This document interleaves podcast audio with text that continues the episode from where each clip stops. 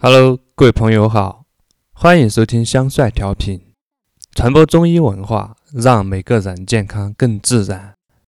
我在这里分享中医食疗、健康等知识，也提供健康调理方案定制服务，欢迎咨询。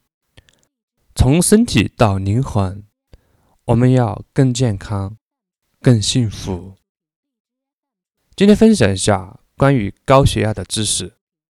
说一下高血压不同类型的判定，以及对应的调理食疗选用建议。第一种，血瘀滞留型高血压。这种高血压的特点是舌头暗暗紫，患者容易胸闷。这个的治疗方向是活血化瘀，可以用血脂一号和血压二号协助调理。第二种，紊乱失调型。这一种一般是更年期前后特别常出现，特点就是舌头红红的，心烦，容易发怒。这个的治疗方向是滋肝补肾，可以用肝胆一号和血压一号协助。第三种，痰湿中阻型，这一种一般特点是患者比较容易肥胖，而且舌苔滑腻。这个的治疗方向是化痰祛湿。可以用肝胆一号和清爽一号协助。第四种，阴阳两虚型，这种的一般特点是小便清澈，而且尿的时间比较长，而且还容易心慌，晚上还容易失眠，而且血压一高就容易头晕。这种情况调理治疗方向是滋阴助阳，可以用助阳一号和睡眠二号协助。第五种。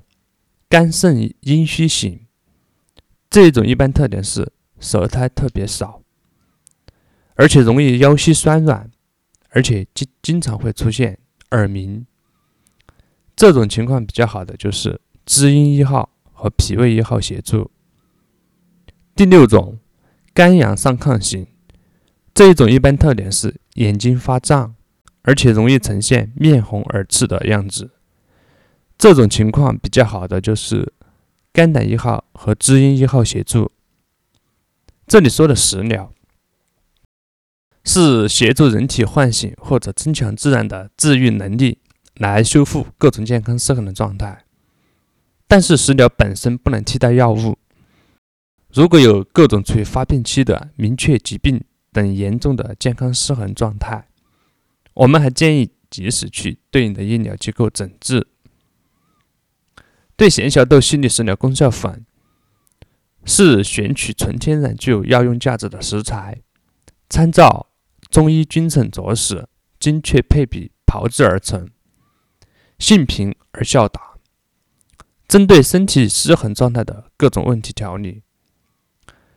嗯，这节就先讲到这里，下节我们继续。祝愿每位收听的朋友健康快乐每一天。